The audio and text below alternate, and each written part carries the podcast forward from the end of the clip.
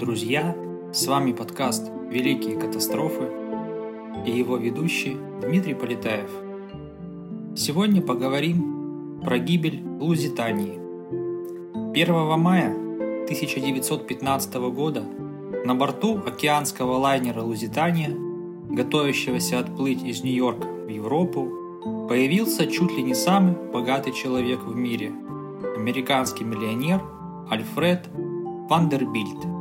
На нем строгий черный сюртук, он степенно поднимается по трапу и направляется в сопровождении боя в центральный салон парохода. Многие наблюдают, как Вандербильту подходит рассыльный и почтительно предлагает поднос, на котором лежит телеграмма. Текст ее был очень странен, необычен, да и сама телеграмма оказалась без подписи – из определенных источников известно, что Лузитания будет торпедирована.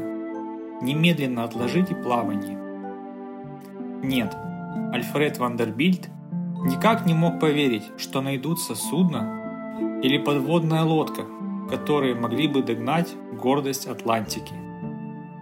А Лузитания действительно была ее гордостью, ведь недаром в 1907 году она получила право называться самым быстроходным пароходом в мире, удостоившись приза «Голубая лента Атлантики». Этот приз вручался за рекорд скорости при пересечении Атлантического океана по трассе Лондон-Нью-Йорк длиной около 6 тысяч километров. Лузитания пересекла Атлантику за 4 дня, 19 часов и 52 минуты. Кроме того, Всем был известен следующий факт. В начале Первой мировой войны Лузитанию попытался захватить германский крейсер. Он уже и приказ по радио передал «Корабль захвачен, следуйте за мной». На эту команду капитан Лузитании ответил очень простым действием. Он развил максимальную скорость 27 узлов, ушел от крейсера и тот вскоре потерял трансатлантический лайнер из виду. Нет, не зря считалась Лузитания гордостью Атлантики. Многие были уверены, что лайнер был вне опасности даже в военное время, поэтому его услугами и пользовались самые респектабельные пассажиры. Вандербильд удобно расположился в комфортабельной каюте, вспоминая странную депешу, как досадный казус. Однако странное предупреждение получил не только американский миллионер и не только в частном, так сказать, порядке. В утренних выпусках некоторых нью-йоркских газет на последней странице в черном обрамлении было помещено предупреждение всем путешествующим и намеревавшимся отправиться в рейс через Атлантику Напоминается, что Германия и ее союзники находятся в состоянии войны с Великобританией и ее союзниками. Военная зона включает зоны, примыкающие к Британским островам. И в соответствии с официальным предупреждением, суда, несущие флаг Великобритании или любого из ее союзников, подлежат в этих водах уничтожению. Германский имперский посол Вашингтон, 22 апреля 1915 года. Но и на это предупреждение немногие обратили внимание. Вечером 1 мая 1915 года Лузитания готовилась к отплытию. Заканчивалась погрузка багажа и почты. На палубу океанского лайнера поднимались последние пассажиры. Всего на судне было 1257 пассажиров – из них 129 детей и 702 члена экипажа. Всего 1959 человек. Это было комфортабельное и совершенное судно. Здесь была детская комната для пищащих, орущих и хныкающих детей и лазарет с доктором и нянечками, а также множество других нововведений – лифты, помещения для собак и других домашних животных, путешествующих со своими хозяевами телефоны и электрические сигнальные лампочки, отдельные комнаты для горничных и слуг. Арочные дверные проемы, канделябры, инкрустации из красного дерева, дамасские диваны, глубокие и удобные бабушкины кресла, висячие зимние сады и пальмы в катках. Все это создавало обстановку в стиле модерн, приближенную в то же время к домашней атмосфере. И только слабый запах просмоленной палубы, краски, смазки и машинного масла указывал на то, что Лузитания остается судном. Особое качество Лузитании, которым гордились ее владельцы, это непотопляемость лайнера. Двойное дно судна и водонепроницаемые отсеки считались достаточно надежными. И вот черный дым извергнулся из красно-черных труб. Трапы были со скрипом убраны на причал, а швартовые толщиной с руку сброшены со швартовых туб.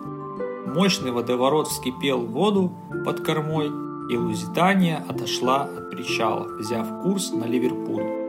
Она дала три громких гудка, которые сразу же заглушили судовой оркестр и заставили пассажиров зажать уши.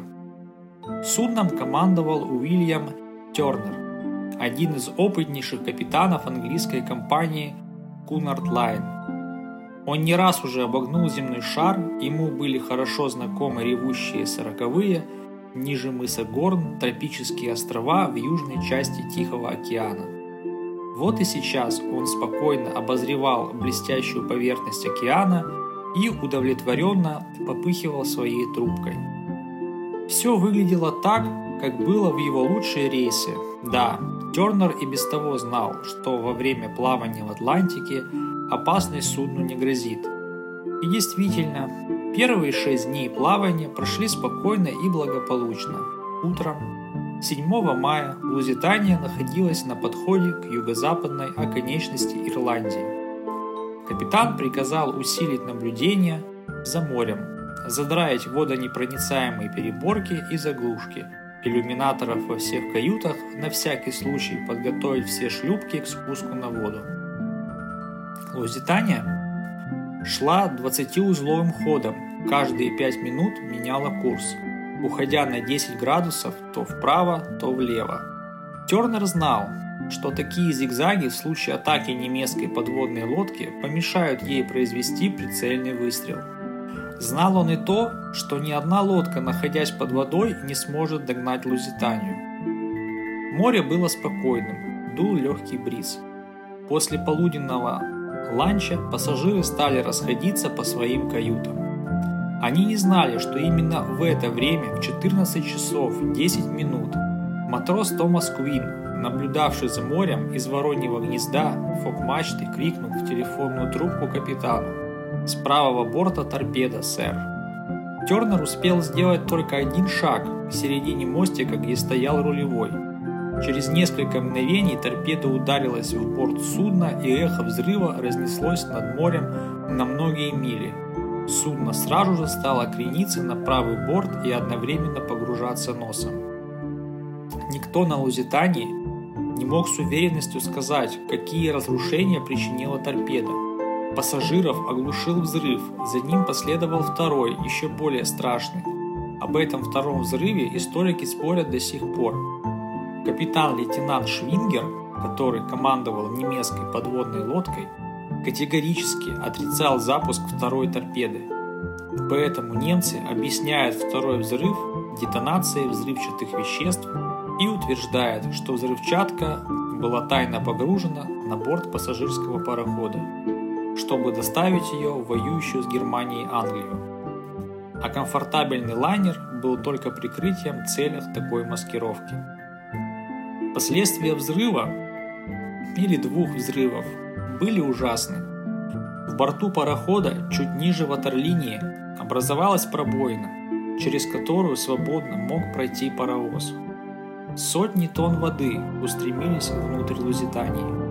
Несколько мгновений после взрыва в машинном отделении парохода стоял невообразимый грохот. Получившая сильные повреждения паровая турбина вовремя не была остановлена. Палуба, казалось, приподнялась под ногами и снова осела. Наружу с шумом вырвался столб воды и пара вместе с кусками угля, обломками дерева и стальными осколками. Взметнувшись вверх, выше радиорубки на 160 футов, они затем лавиной обрушились на верхнюю палубу. Королева скорости как бы споткнулась и накренилась. Но за счет колоссальной инерции она еще продолжала двигаться вперед. Однако мерцание ламп уже указывало, что ее генераторы грозят остановиться. Капитан Тернер рассчитывал выбросить судно на отмель близ мыса Кэнсел. Он очень полагался на отменные мореходные качества Лузитании и надеялся продержаться на плаву не менее часа. Это позволило бы спустить на воду шлюпки и спасти людей. Однако в действительности дело обстояло намного хуже. Взрыв разрушил паровую турбину и перебил главную паровую магистраль. Когда пароход стал валиться на правый бок, то его 20-метровые трубы обрушились на палубу и в воду, убивая людей, соскальзывающих с парохода в море. Судовой радист Роберт Лейт успел подать в эфир сигнал бедствия, но СОС прозвучал только четыре раза, так как с остановкой динамо-машины подача электроэнергии в радиорубку прекратилась. В суматохе при спуске шлюпок на воду офицеры из экипажа Лузитании допустили непоправимую ошибку. Они как будто не учли, что по инерции судно еще движется вперед – и как только шлюпки коснулись воды, их развернуло и силой ударило остальной борт лайнера. Все они опрокинулись, и находившиеся в них люди оказались в воде. Над безбрежной гладью Атлантики раздались пронзительные человеческие крики, после чего наступила неестественная тишина. Только качались на голубых волнах океана полуразбитые шлюпки, раздавленные тела и немногие оставшиеся в живых люди. Вскоре Лузитания стала еще сильнее заваливаться на правый борт, и оставшиеся на ней люди скатывались в воду. Носовая часть корпуса наполовину скрылась под водой, и вскоре гигантское судно вздрогнуло в последний раз, перевернулось черным блестящим килем и через несколько секунд скрылось в Атлантике. Переданный в эфир СОС был принят некоторыми радиостанциями на побережье Ирландии и находящимися поблизости судами. Многие поспешили на помощь гибнущим людям, но не все смогли добраться до места, указанного в сигнале. Опять появились немецкие подводные лодки, и некоторые спасатели предпочли удалиться. Более крепким оказались нервы у греческого капитана с грузового парохода «Катарина». Он не стал обращать внимания на повидневшиеся из воды перископы, потому сумел спасти людей с нескольких шлюпок.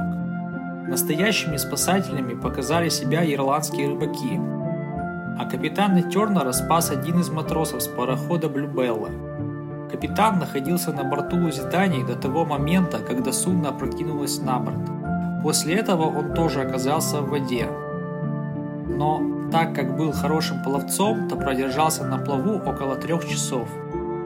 Матрос Блюбеллы отличавшийся необычно острым зрением, заметил слабый блеск капитанских нашивок на рукаве кителя и подобрал Уильяма Тернера. Известие о трагической гибели Лузитании в разных странах мира вызвало различную реакцию. Вся Канада, например, была потрясена новостями о погибшем лайнере. На его борту находились ее сыны и дочери, которые отправлялись в путь, чтобы влиять на воюющую армию. А в Америке когда известие о том, что Лузитания торпедирована у берегов Ирландии германской субмариной, пришло в Нью-Йорк. Фондовая биржа работала последние минуты перед закрытием. Однако этого времени хватило, чтобы многие акции молниеносно упали. Всех спасенных доставляли в ирландский порт Куинстаун, где на притихшем причале стоял консул Фрост. Потрясенный всем увиденным, он впоследствии докладывал – Этой ночью при свете газовых фонарей мы увидели жуткую череду спасательных судов, выгружающих живых и мертвых. Судно за судном появлялось из темноты, временами можно было различить два или три из них, ожидающих своей очереди, в облачной ночи, чтобы выгрузить покрытых синяками содрогающихся женщин, искалеченных и полуодетых мужчин, маленьких детей с широко открытыми глазами – Женщины хватали нас за рукава и умоляли сказать им хоть что-нибудь об их мужьях. а мужчины, с усилием подавляя свои чувства, непрестанно передвигались от одной группы к другой в поисках потерянных дочерей, сестер, жен и новобрачных. Среди бочонков с краской и свернутых тросов на затемненных причалах стали вырастать штабеля трупов, сложенных как дрова. Таким оказалось прибытие в Лузитании.